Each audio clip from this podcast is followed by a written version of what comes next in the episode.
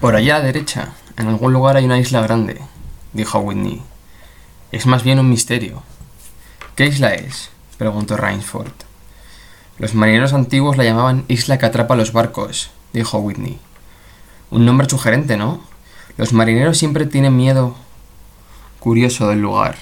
No sé por qué, algunas supersticiones. No puedo verla, señaló Rainsford, tratando de mirar a través de la noche húmeda tropical que era palpable, mientras presionaba su negrura espesa y caliente en el yate. Tienes buenos ojos, dijo Whitney con una sonrisa. Y te he visto matar un alce moviéndose de los arbustos marrones de otoño a cuatrocientos metros. Pero aún tú no puedes ver cuatro millas más o menos a través de una noche caribeña sin luna. Ni cuatro yardas, admitió Rainsford. Uf, es como terciopelo negro húmedo.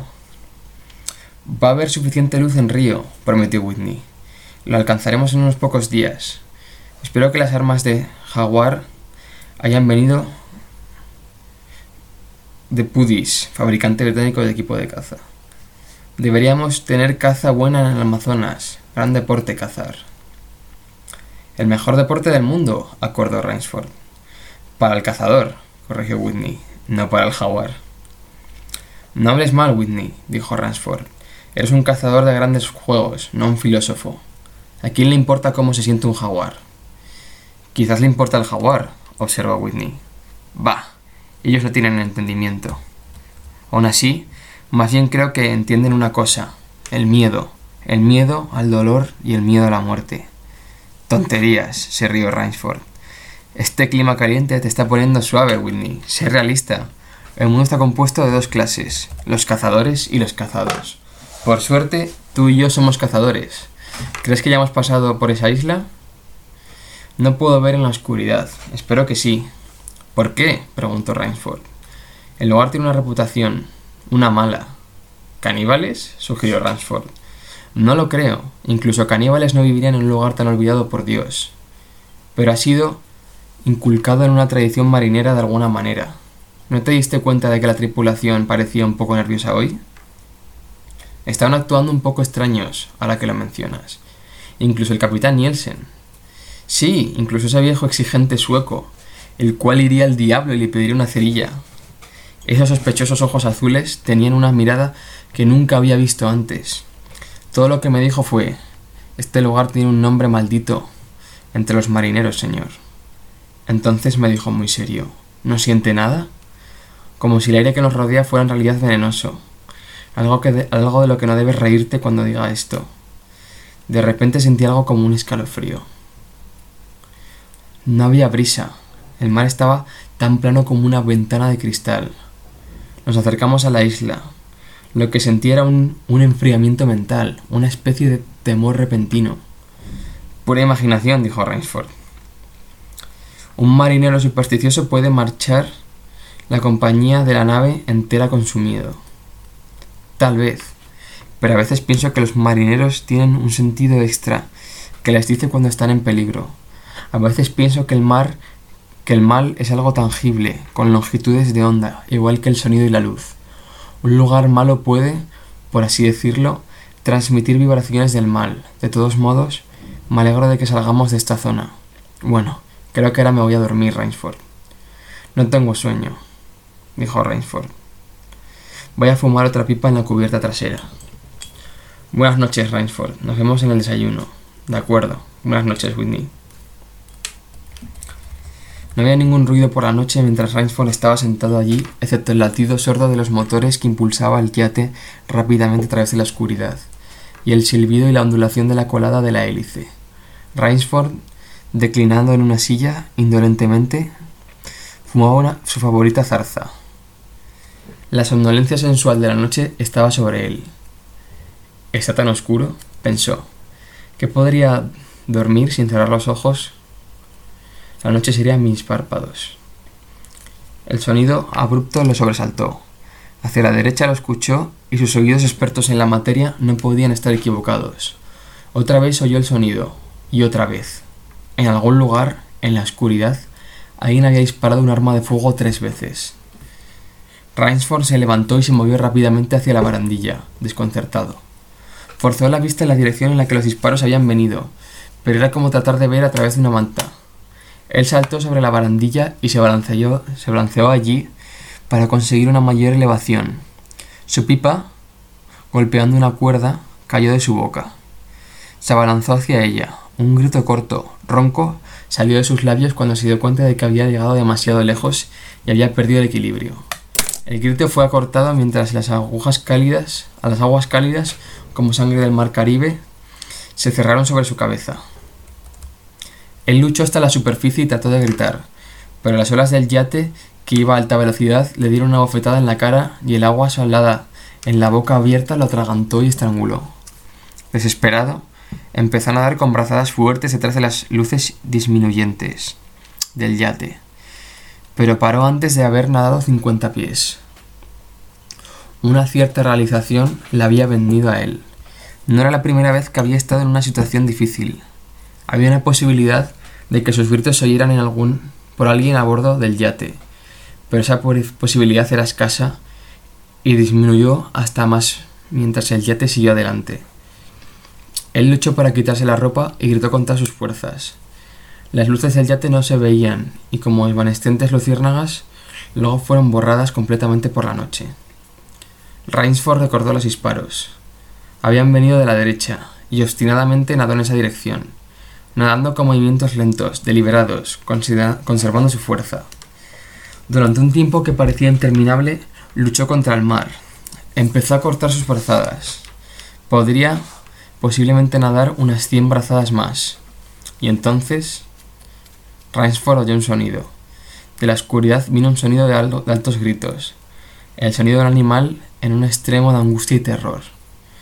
No reconoció el animal que hizo el sonido, él lo intentó averiguar. Con nueva vitalidad nadó hacia el sonido. Él lo oyó de nuevo. Entonces se vio interrumpido por otro ruido. Nítido estacato. Disparo de pistola, murmuró Rainsford mientras nadaba. Diez minutos de esfuerzo determinado bajo otro sonido a, sus oídos. El más acogedor que jamás había escuchado. Los murmullos y gruñidos del mar rompiendo en una orilla rocosa. Estaba casi en las rocas antes de verlas en una noche menos tranquila, se hubiera hecho anicos en su contra. Con las pocas fuerzas que le quedaban, se arrastró de las turbulentas aguas. Riscos irregulares parecían sobresalir de la opacidad. Se esforzó hacia arriba, mano sobre mano, jadeando con las manos sangrando. Llegó a un lugar plano en la parte superior. La densa selva llegaba hasta el borde de los acantilados.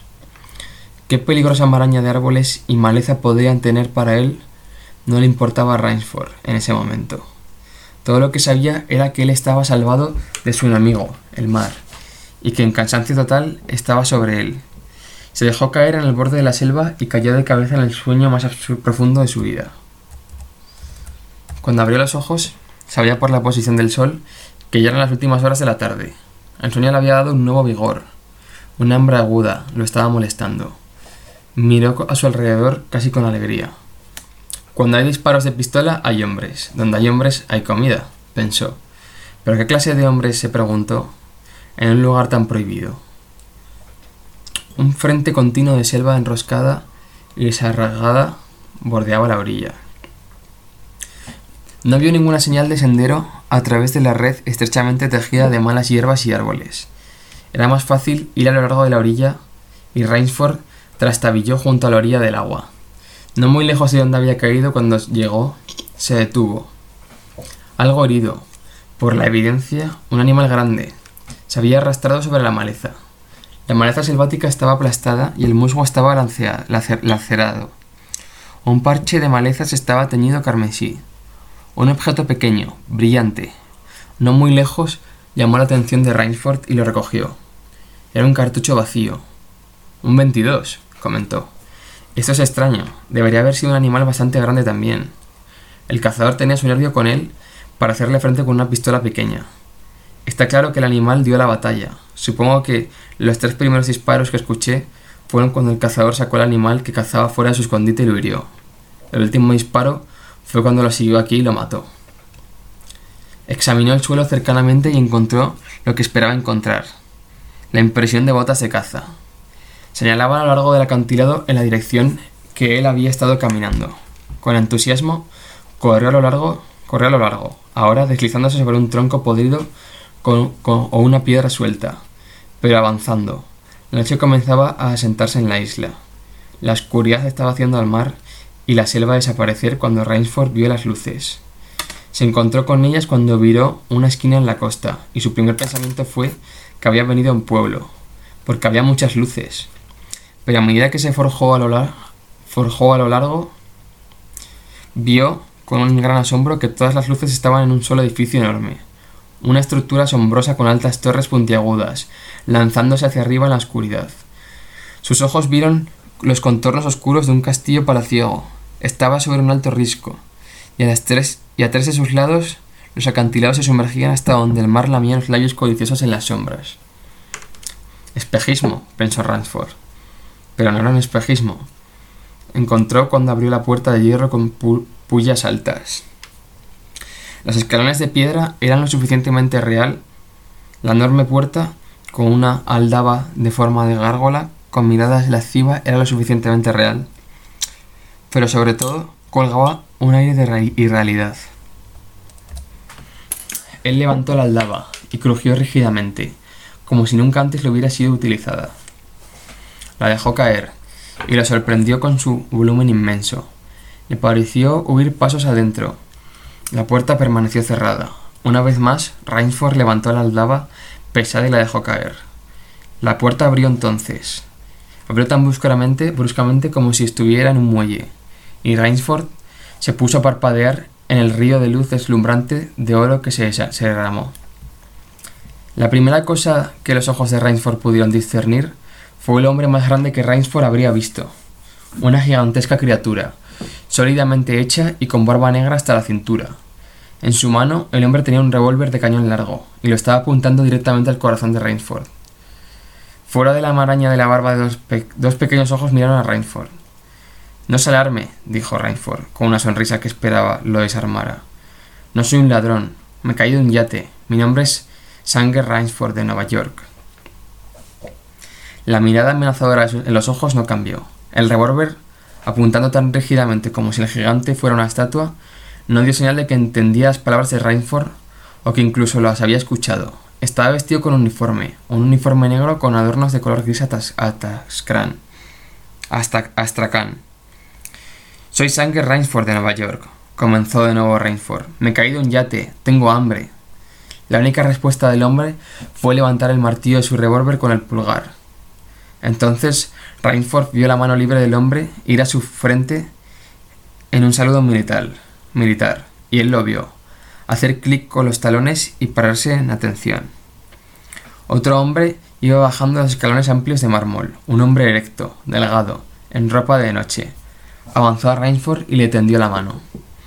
Con una voz culta, marcada por un ligero acento que le daba mayor precisión y delicadeza, dijo: Es un gran placer y un gran honor darle la bienvenida al señor Sanger Rainsford, el célebre cazador, a mi casa. Automáticamente Rainsford le dio la mano al hombre. Ya he leído su libro sobre la caza de leopardos de nieve en el Tíbet, comentó el hombre. Soy el general Zarov. La primera impresión de Rainsford fue que el hombre era singularmente guapo. Su segunda fue que había una cualidad original, casi extraña, sobre la cara del general. Era un hombre alto que pasaba la edad madura, porque su pelo era de un blanco vivo, pero sus gruesas cejas y su bigote militar eran tan negras como la noche en la que Rainsford había llegado. Sus ojos también eran negros y muy brillantes. Tenía los pómulos altos, la nariz afilada, el rostro oscuro, el rostro de un hombre que solía dar órdenes, el rostro de un aristócrata. Volviéndose hacia el gigante en uniforme, el general hizo una señal. El, gigante guardó su pistola, saludó y se retiró. Iván es un hombre increíblemente fuerte, observó el general, pero tiene la desgracia de ser sordo y mudo. Un hombre sencillo, pero temo, como toda su raza, un poco salvaje. ¿Es ruso? Es cosaco, dijo el general, y su sonrisa mostraba labios rojos y dientes puntiagudos. Yo lo soy también. Vamos, dijo, no debemos estar charlando aquí, podemos hablar más tarde. Ahora quiere ropa, comida, descanso. Los tendrá. Este es un lugar muy tranquilo. Iván había reaparecido. El general le habló con los labios que se movían pero no emitió ningún sonido. Siga Iván, por favor, señor Rainsford, dijo el general. Estaba a punto de cenar cuando llegó. Lo espero. Encontrará que mi ropa le quedará bien. Fue un enorme dormitorio con techo de vigas, con una cama con un dosel lo suficientemente grande para seis hombres, y que Rainsford siguió al gigante silencioso. Iván le sacó un traje de noche, y Rainsford, al ponérselo, notó que provenía de un sastre londinense que ordinariamente cortaba y cosía para nadie bajo el rango de duque. El comedor al que Iván le dirigía era, en muchos aspectos, notable. Había una magnificencia medieval. Sugería una sala barrial de tiempos feudales con sus paneles de roble, su techo alto, sus mesas de refectorio donde cuarenta hombres podrían sentarse a comer. Sobre el pasillo había cabezas montadas de muchos animales, leones, tigres, elefantes, alces, osos. Ejemplares más grandes o más perfectos que Reinsfer nunca había visto. En la gran mesa el general estaba sentado solo. Tomará cóctel, señor Rainsford, sugirió. El cóctel fue sobrepasablemente bueno, y según Rainsford, todo en la mesa era de lo más fino: el lino, el cristal, la plata, la porcelana. Estaban comiendo borscht, la rica sopa roja con crema batida tan querida en los países rusos. En general Zarov dijo: Hacemos todo lo posible para preservar las comodidades y conveniencias de la civilización aquí. Por favor, perdona cualquier cosa que falte. Nosotros estamos bien fuera de lo común, ¿sabe? ¿Cree que el champán ha sufrido de su largo viaje del mar? No, en lo más mínimo, declaró Rainsford. Estaba encontrando al general un anfitrión muy considerado y afable, un verdadero cosmopolita. Pero había un pequeño rasgo del general que hacía que Rainsford se sintiera incómodo. Cada vez que levantaba la vista del plato, encontraba que el general lo estudiaba, evaluándolo por completo. Quizás, dijo el general Rainsford, le sorprendió que reconocí su nombre. Como ve, leo todos los libros de caza publicados en inglés, francés y ruso. Solo tengo una pasión en mi vida, señor Rainsford, y es la caza. Tiene unas cabezas maravillosas aquí, dijo Rainsford, mientras comía un filete miñón particularmente bien cocido. Ese búfalo del cabo es el más grande que he visto. Oh, ese sí, era un monstruo. ¿Le, dio, le, hizo, ¿Le hizo cargo a usted? Me arrojó contra un árbol, dijo el general. Me fracturé el cráneo, pero tengo la bestia. Siempre he pensado, dijo Rainsford, que el búfalo del cabo es el más peligroso de todos los grandes. Por un momento el general no respondió. Sonreía su curiosa sonrisa de labios rojos. Luego dijo lentamente No, se equivoca, señor. El búfalo del cabo no es la caza mayor más peligrosa. Bebí un sorbo de vino. Aquí en mi reserva en esta isla, dijo en el mismo tono lento. Cazo una caza mayor más peligrosa. Rainsford expresó su sorpresa. ¿Hay caza mayor en esta isla? El general asintió con la cabeza. La más grande. ¿De verdad? Oh, no es natural, por supuesto. Tengo que abastecer la isla. ¿Qué ha importado, general? preguntó Rainsford. ¿Tigres? El general sonrió. No, dijo. Los tigres de caza dejaron de interesarme hace años. Agoté sus posibilidades. Usted sabe, no hay emoción en los tigres, no hay peligro real. Vivo por el peligro, señor Rainsford. El general sacó de su bolsillo una caja de cigarros de oro y ofreció a su huésped un largo cigarrillo negro con la punta de plata. Estaba perfumada y desprendía un olor al incienso. Tenemos caza de capital, usted y yo, dijo el general. Me mucho de tener su sociedad. ¿Pero qué caza? comentó Rainsford. Se lo diré, dijo el general. Sé que se te entretendrá. Creo que puedo decir con toda modestia que he hecho algo raro, que he inventado una nueva sensación.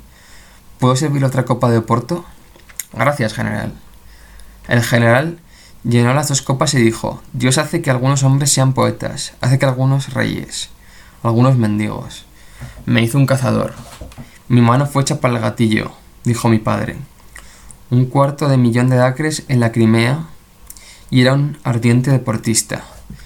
Cuando tenía solo cinco años me regaló una pistola, especialmente hecha en Moscú para mí, para disparar a gorriones. Cuando le disparé a algunos de sus pavos premiados, él no me castigó, me felicitó por mi puntería. Maté a mi primeros a los diez en el Cáucaso. Toda mi vida ha sido una cacería prolongada. Fue al ejército. Se esperaba de los hijos de los nobles, y por un tiempo mandé una división de caballería cosaca. pero mi verdadero interés era siempre la caza. Cazado hasta especie, cada especie de juego en todas las tierras. Sería imposible para mí decirle cuántos animales he matado. El general fumó su cigarrillo. Después de la derrota abrumadora en Rusia, dejé el país, porque era imprudente que un oficial del zar se quedara allí. Muchos rusos nobles lo perdieron todo. Yo, por suerte, había invertido mucho en valores estadounidenses, por lo que nunca tendré que abrir un salón de té en Monte Carlo o conducir un taxi en París. Naturalmente, seguí cazando.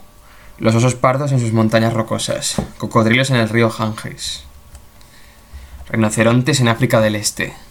Fue en África que el búfalo del cabo me golpeó y me puso en cama por seis meses. Tan pronto recuperé, me fui para el Amazonas a cazar jaguares, donde había oído que eran excepcionalmente astutos. No lo fueron. El cosaco suspiró.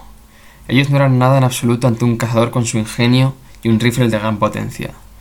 Me decepcionó amargamente. Estaba acostado en mi tienda con un dolor de cabeza terrible una noche, cuando un terrible pensamiento me vino a la mente. La caza estaba empezando a aburrirme.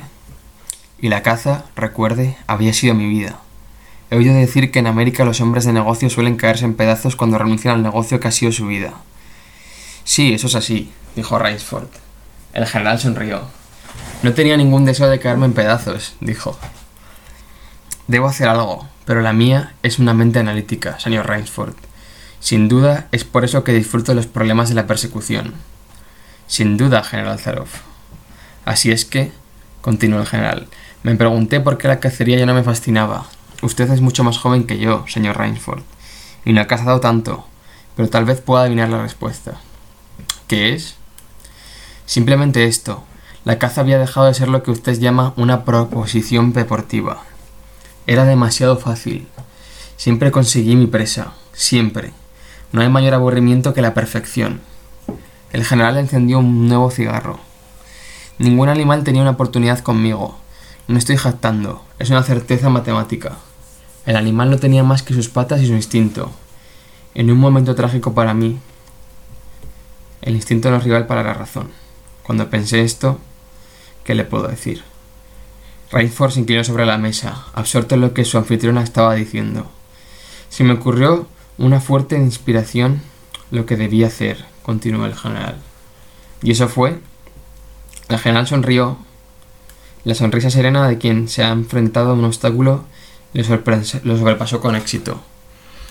Tuve que inventar un nuevo animal para cazar, dijo. ¿Un nuevo animal? Está bromeando. En absoluto, dijo el general. Nunca bromeó sobre la caza.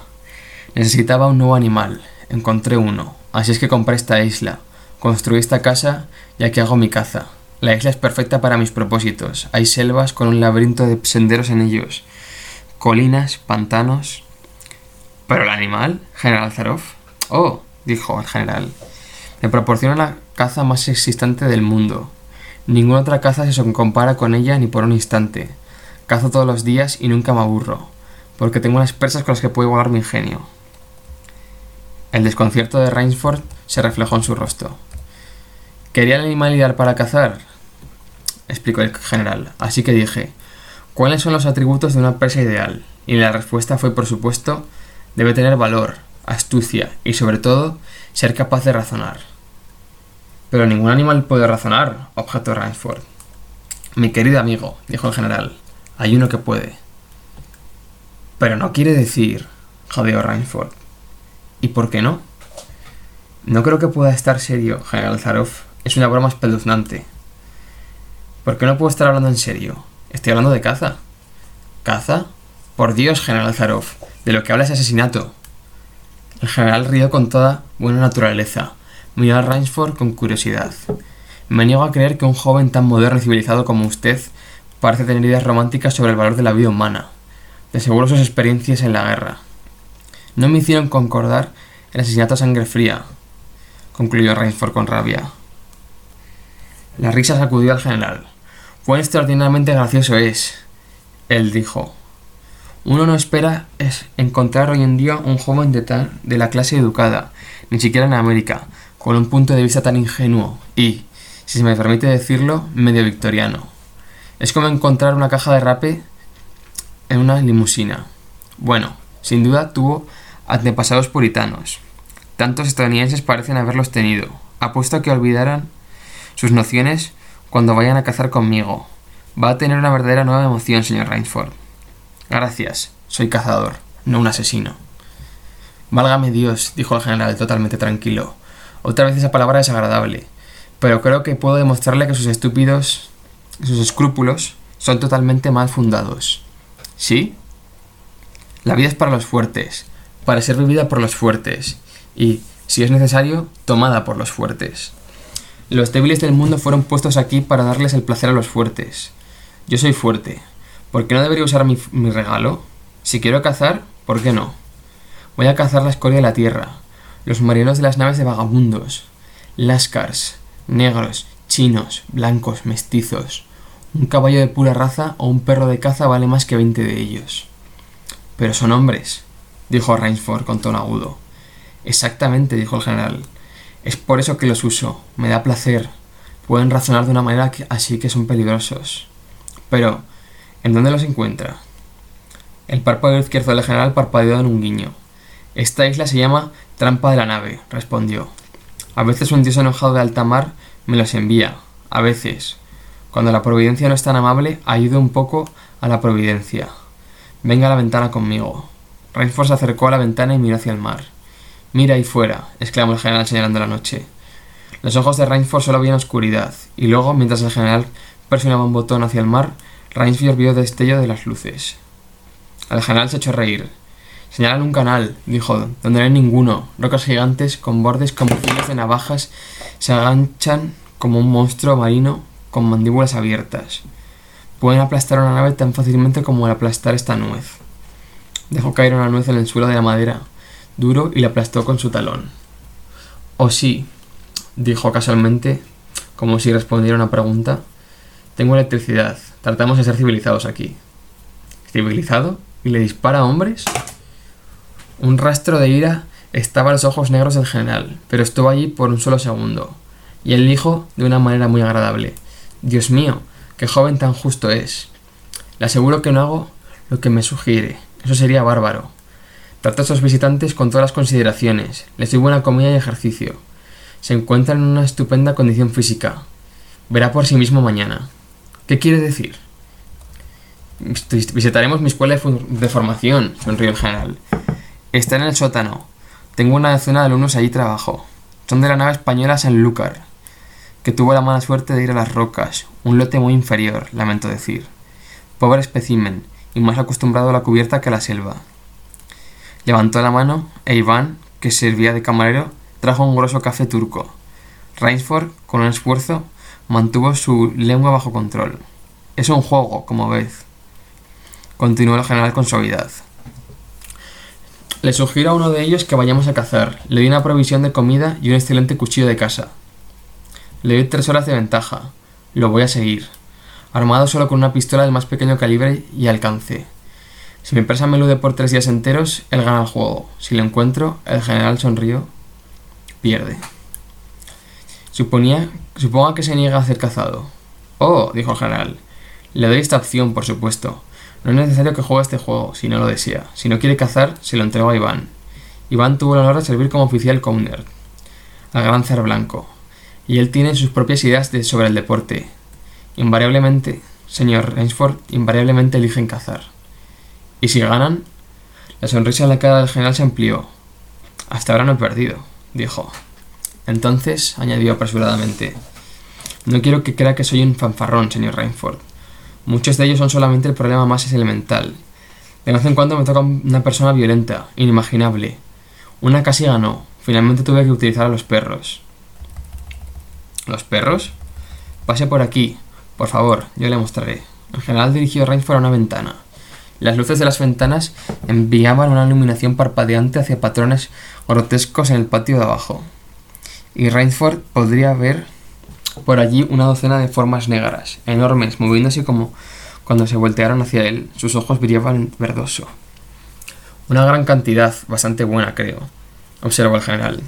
Se les permite salir a las siete cada noche. Si alguien trata de entrar en mi casa o salir de ella, algo muy lamentable les ocurrirá. Él, trata, el tara, él tarareó un fragmento de la canción de Folies Berger. Y ahora, dijo el general, quiero mostrarle mi nueva colección de, de cabezas. ¿Quiere venir conmigo a la biblioteca? Espero, dijo Rainford, que usted me, me excuse esta noche, general Zaroff. Realmente no me estoy sintiendo bien. Ah, ¿de veras? Preguntó el general preocupadamente. Bueno, supongo que es natural, después de la de su nadada larga. Necesita una buena noche de descanso y sueño. Mañana se sentirá como un hombre nuevo. Voy a apostar, entonces. Vamos a cazar, ¿eh? Tengo una perspectiva bastante prometedora. Rainsford salió apurado de la habitación. Lo siento que no puedo ir conmigo esta noche, le dijo al general. Espero que sea un deporte muy injusto. Un negro grande y fuerte, parece ser ingenioso. Bueno, buenas noches, señor Rainsford. Espero que tenga una buena noche de descanso. La cama era buena y las, y las pijamas de seda de la más suave, y estaba cansado en cada fibra de su ser. Sin embargo, Rainsford no podía calmar su cerebro con el opiáceo de sueño. Se quedó con los ojos abiertos. Una vez le pareció oír pasos sigilosos en el pasillo fuera de su habitación. Trató de abrir la puerta. No se podía abrir. Se acercó a la ventana y miró hacia afuera. Su habitación estaba en lo alto de una de las torres. Las luces del castillo estaban apagadas ahora, y estaba oscuro y silencioso. Pero había un fragmento de la luna pálida, y por su pálida luz pudo ver vagamente el patio. Allí, entrando y saliendo en el patrón de la sombra, estaban las formas negras, silenciosas, los perros lo oyeron en la ventana y miraron hacia arriba expectantes con sus ojos verdes. Rainford volvió a la cama y se acostó. Por muchos métodos trató de ponerse a dormir. Había logrado un sopor cuando a medida que la mañana comenzó a llegar, oyó a lo lejos en la selva el disparo débil de una pistola. El general Zaroff no apareció hasta el almuerzo. Estaba vestido de forma impecable en los tejidos de lana de un terrateniente. Él se preocupaba por el estado de salud de Rainsford. En cuanto a mí, suspiró el general, no me siento tan bien. Estoy preocupado, señor Rainford. Anoche detecté trazas de mi vieja queja. En la mirada inquisitiva de Rainford le dijo al general, tedio, el aburrimiento. Entonces, tomando una segunda ración de crepes sucet, el general explicó, la caza no fue anoche, el tipo perdió la cabeza. Hizo un camino recto que no ofrecía ningún problema en absoluto. Ese es el problema con estos marineros. Tienen cerebros embotados para empezar y no saben cómo caminar por el bosque. Ellos hacen cosas demasiado estúpidas y obvias. Es muy molesto. ¿Se toma otra copa de Chablis, señor Rainsford?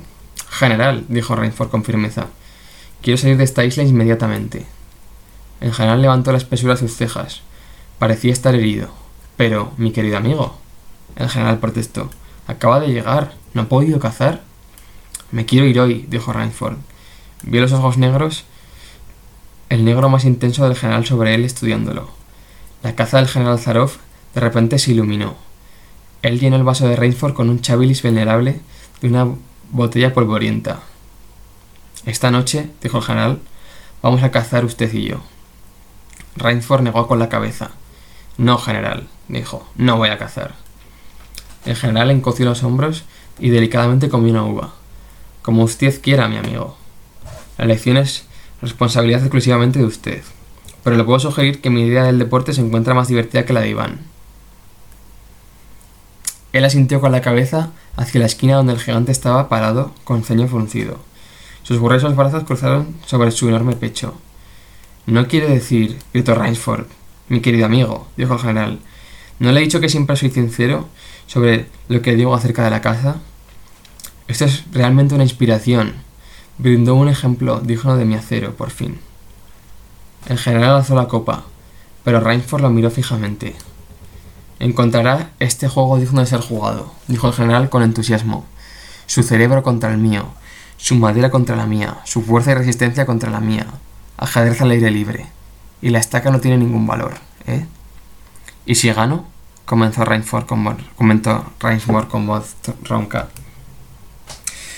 Me reconoceré con alegría derrotado si no lo encuentro para la medianoche del tercer día, dijo el general Zaroff. Mi bote lo pondrá en tierra firme cerca de la ciudad. El general leyó lo que pensaba Rainsford. Oh, puede confiar en mí, dijo el cosaco. Le, daré mi palabra de caballero y de deportista. Por supuesto, usted por su parte debe estar de acuerdo de no hablar de su visita aquí. No estoy de acuerdo con nada de eso, dijo Rainsford. Oh, dijo el general, en ese caso... Pero, ¿por qué discutir eso ahora? En tres días podríamos discutirlo sobre una botella de Boeuf Clicquot. A menos que... El general sorbió su vino. Entonces un aire de negocios le animó. Iván, le dijo a Rainsford, le ofrecerá ropa de caza, comida, un cuchillo. Le sugiero que lleve mocasines. Ellos dejan un rastro más pobre. Sugiero también que evite el gran pantano en la esquina sureste de la isla. Lo llamamos pantano de la muerte. Allí hay arenas movedizas. Un loco lo intentó. La parte deplorable fue que Lázaro lo siguió. Usted puede imaginar mis sentimientos, señor Rainsford. Yo quería a Lázaro. Él era un perro más fino que mi manada. Bueno, debo rogarle que me disculpe ahora. Siempre tomo una siesta después del almuerzo. Temo que casi no tendrá tiempo para una siesta. Va a querer empezar, estoy seguro. No lo voy a seguir hasta el atardecer. La cacería de noche es mucho más emocionante que de día, ¿no cree? Adiós, señor Rainsford. Adiós. El general Zaroff, con una reverencia profunda y cortesana, salió de la habitación. Desde otra puerta llegó Iván. Bajo un brazo llevaba una ropa de caza aquí. Una mochila de comida, una funda de cuero con un cuchillo de caza de hoja larga. Su mano derecha descansaba sobre un revólver armado, empujado en cinturón carmesí alrededor de su cintura. Rainsford había luchado por el bosque por dos horas. Tengo que mantener mis nervios. Tengo que mantener mis nervios, dijo con los dientes apretados. No había estado completamente lúcido cuando las puertas del castillo se cerraron detrás de él. Su idea al principio era poner distancia entre él y el general Zaroff, y con ese fin se había hundido, empujado por los afilados carretes, de, de algo muy parecido al pánico. Ahora se había apoderado de sí mismo, se había detenido y se estaba analizando a sí mismo y a su situación. Vio que el vuelo directo era inútil, inevitablemente lo llevaría cara a cara con el mar. Estaba en un cuadro con un marco de agua y sus operaciones. Claramente iba a tener lugar dentro de ese marco. Le dieron una pista para seguir, murmuró Rainford, y se alejó del camino bruto que había estado siguiendo a la jungla sin senderos. Ejecutó una serie de lazos intrincados. Volvió dos o tres veces a su sendero una y otra vez. Recordando todas las tradiciones de la caza del zorro y todos los regates de la zorra.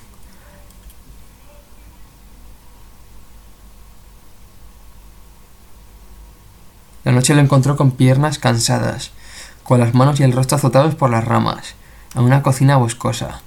Sabía que sería una locura caminar por la oscuridad, aunque hubiera tenido la fuerza. Su necesidad de descansar era imperativo y pensó, he jugado el zorro y ahora quiere, tengo que jugar el gato de la fábula. Un gran árbol, con un tronco grueso y ramas extendidas, estaba cerca, y teniendo cuidado de no dejar la menor marca, se subió a la entrepierna y se extendió hacia afuera en una de las ramas anchas. Después de un tiempo descansó. El descanso le trajo una nueva confianza, casi un sentimiento de seguridad. Incluso un cazador tan pervierte como el general Zaroff no podía localizarlo allí, se dijo a sí mismo. Solo el diablo mismo podía seguir este complicado sendero a través de la selva al anochecer. Pero quizás el general era un demonio. Una noche, aprensiva, se arrastró lentamente como una serpiente herida y el sueño no visitó a Rainsford. Aunque el silencio de un mundo muerto estaba en la selva, hacia la madrugada, cuando un gris sucio barnizaba el cielo, el grito de un pájaro asustado dirigió la atención de Rainsford en esa dirección. Algo venía a través del arbusto, avanzando lentamente, con cuidado, llegando por el mismo camino sinuoso que había llegado Rainsford. Se aplastó sobre la rama y a través de una pantalla de hojas casi tan gruesas como un tapiz observó. Lo que se acercaba era un hombre, el general Zaroff. Caminaba con los ojos fijos en la máxima concentración en el suelo ante él. Pausó, casi debajo del árbol. Se arrodilló y estudió el suelo. El impulso de Rainsford era arrojarse como una pantera, pero vio que la mano derecha del general tenía algo metálico, una pequeña pistola automática.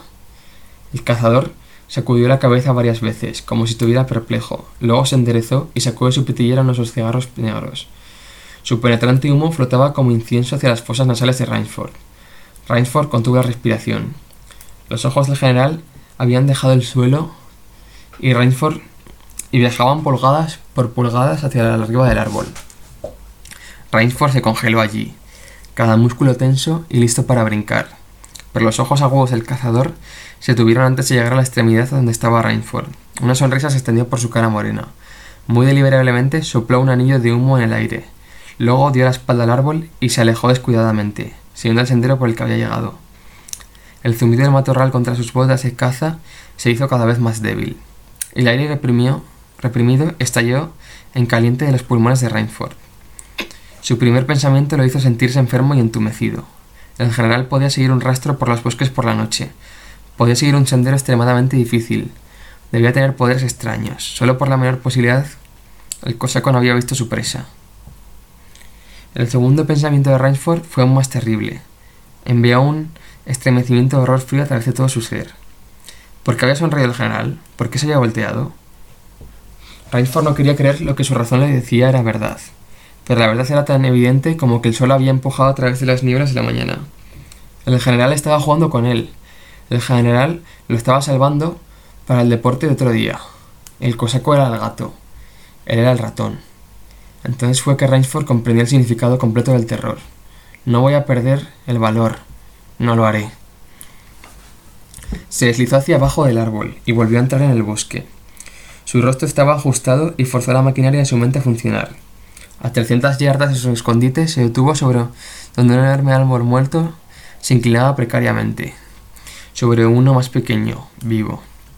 Lanzando su saco de comida, Rainford sacó su cuchillo de su vaina y comenzó a trabajar con toda su energía. El trabajo estaba terminado por fin, y arrojó detrás de un tronco caído a pies de distancia. Él, no tuvo que esperar mucho. El gato volvió de nuevo a jugar con el ratón. Siguiendo el camino con la seguridad de un sabueso, vino el general Zarov. Nada se escapaba de aquellos ojos negros que buscaban no una hierba aplastada, no una ramita doblada, no marca, no importa qué débil en el musgo.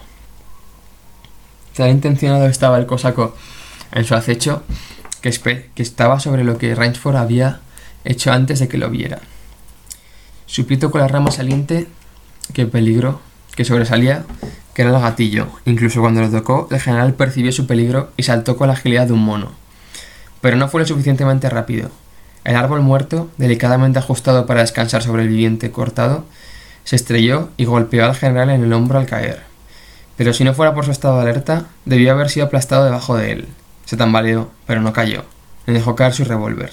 Se quedó allí frotándose el hombro herido, y Rainsford con el miedo otra vez agarrando su corazón, oyó la risa burlona del general a través de la selva. Rainsford, dijo el general, si está a la escucha de mi voz, como supongo que lo está, permítame felicitarlo. No muchos hombres saben cómo hacer un captador de hombres malayo. Por suerte, para mí también he cazado en Malaca. Está demostrado ser interesante, señor Rainsford. Ahora voy a tener mi herida avendajada. Es solo una leve, pero regresaré. Regresaré. Cuando el general cuidándose en su hombro magullado se había ido, Rainsford volvió a tomar su vuelo. Era un, era un vuelo ahora, un vuelo desesperado y desesperanzado, que lo llevó por algunas horas. Al atardecer llegó, luego a la oscuridad y aún seguía adelante. El suelo se estaba ablandando bajo sus mocasines. La vegetación crecía más alta, más densa. Los insectos lo mordieron salvajemente. Entonces, mientras avanzaba, su pie se hundió en el, en exuado Trató de arrancarlo, pero la mugre le chupaba el pie como si fuera una sanguijuela gigante. Con esfuerzo violento sacó sus pies. Sabía dónde estaba ahora, el pantano de la muerte y sus arenas movedizas.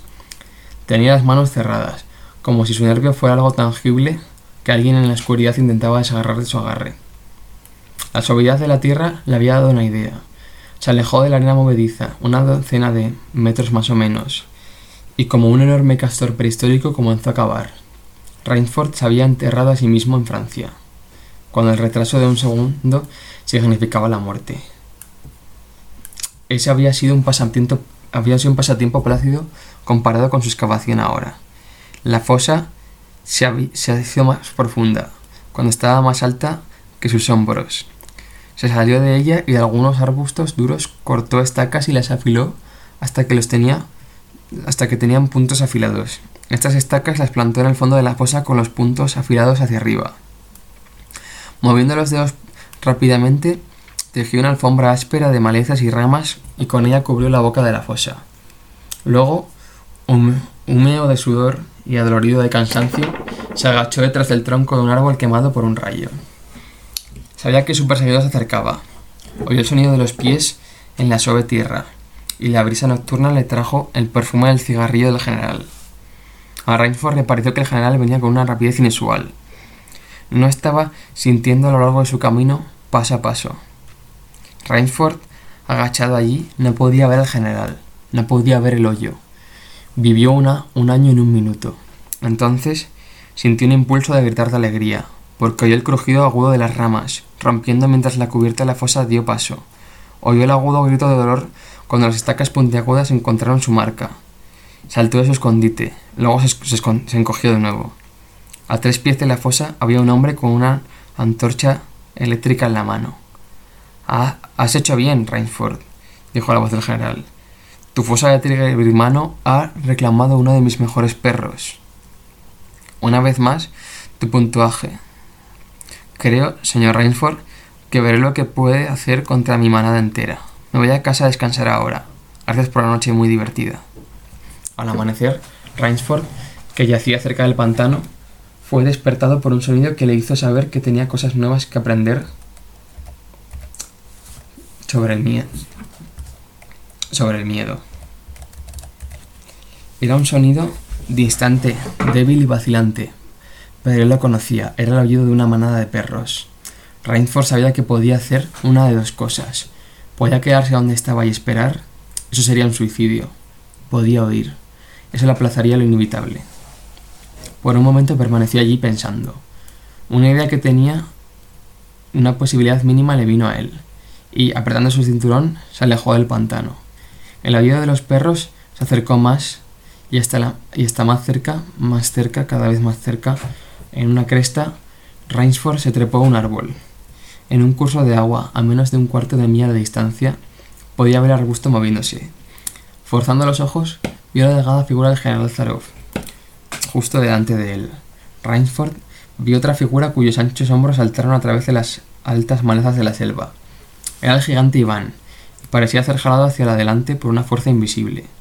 Rainsford sabía que Iván estaba metiendo la manada en la correa. Llegarían donde él en cualquier momento. Su mente trabajó frenéticamente. Pensó en un truco nativo que había aprendido en Uganda. Se deslizó por el árbol, agarró a un árbol joven y le sujetó su cuchillo de caza.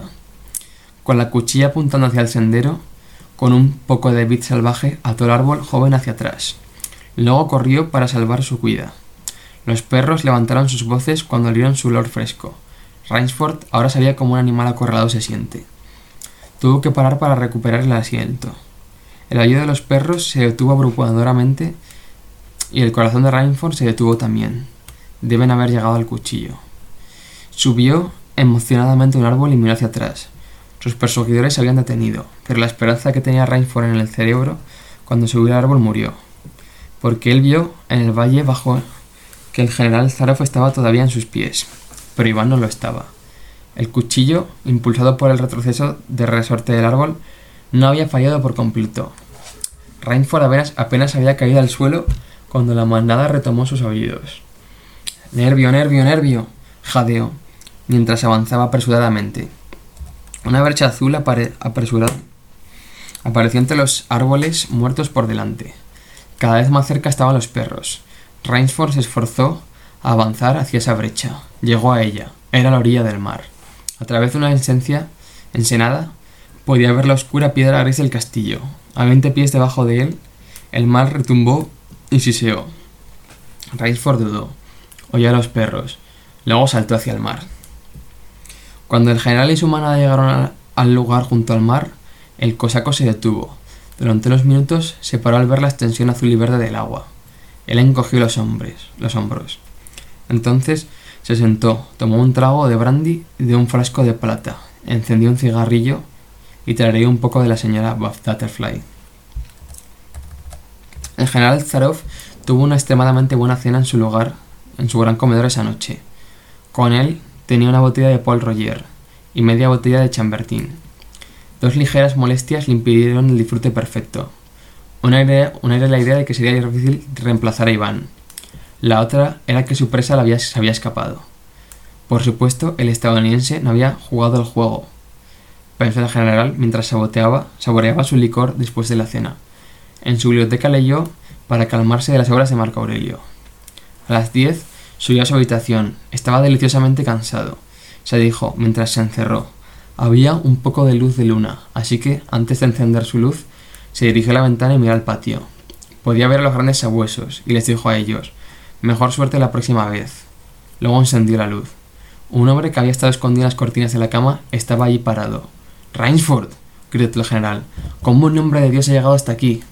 Nadé, dijo Rainsford. Me pareció más rápido que caminar por la selva. El general contuvo el aliento y sonrió. Lo felicito, dijo. Usted ha ganado el juego. Rainsford no sonrió. Todavía soy una vista corralada, dijo en voz baja y ronca. Prepárese, general Zarov. El general hizo una de sus más profundas reverencias. Ya veo. Espléndido, uno de nosotros proporcionará una gran cena para los perros. El otro va a dormir en esa muy excelente cama. En guardia, Rainsford. Nunca había dormido en una cama mejor, decidió Rainsford.